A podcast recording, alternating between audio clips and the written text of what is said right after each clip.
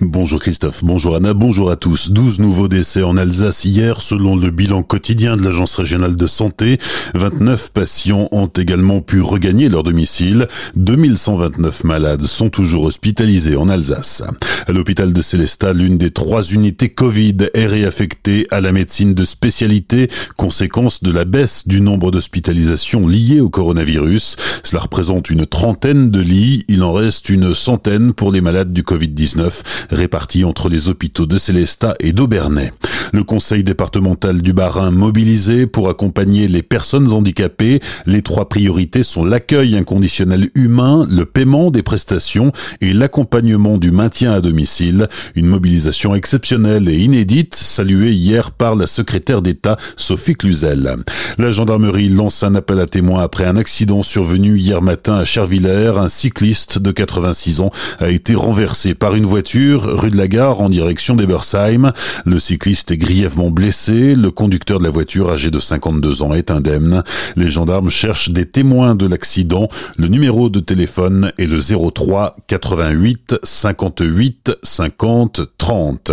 À Colmar, toujours l'activité devrait redémarrer lundi prochain chez Liber France. La direction de l'entreprise veut relancer progressivement la production colmarienne à partir du lundi 20 avril. Une décision liée au redémarrage progressif des métiers du BTP. À Colmar, Liber emploie 1500 personnes. 150 d'entre elles sont au travail cette semaine, notamment pour mettre en place des mesures de précaution contre la propagation du virus. Et puis à Dambac-la-Ville, le fabricant de chaussettes Labonal s'apprête à reprendre la production. L'entreprise qui est fermée depuis le 20 mars dernier vient d'obtenir l'homologation de la Direction générale des armements, la DGA.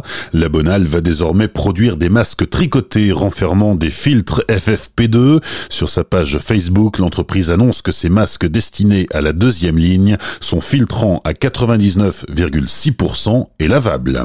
La Spring Party prévue le 23 mai à Célestat est reportée. Le festival Décibule 2020 est annulé. En revanche, rien n'est encore fixé pour la foire au vin de Colmar prévue du 24 juillet au 2 août. En sport, la saison est finie pour les handballeurs du SHB. La Ligue nationale de handball a annoncé hier mettre un terme définitif aux deux championnats professionnels masculins de D1 et de D2. Et puis en football, la FFF annoncera jeudi la fin de tous les championnats amateurs.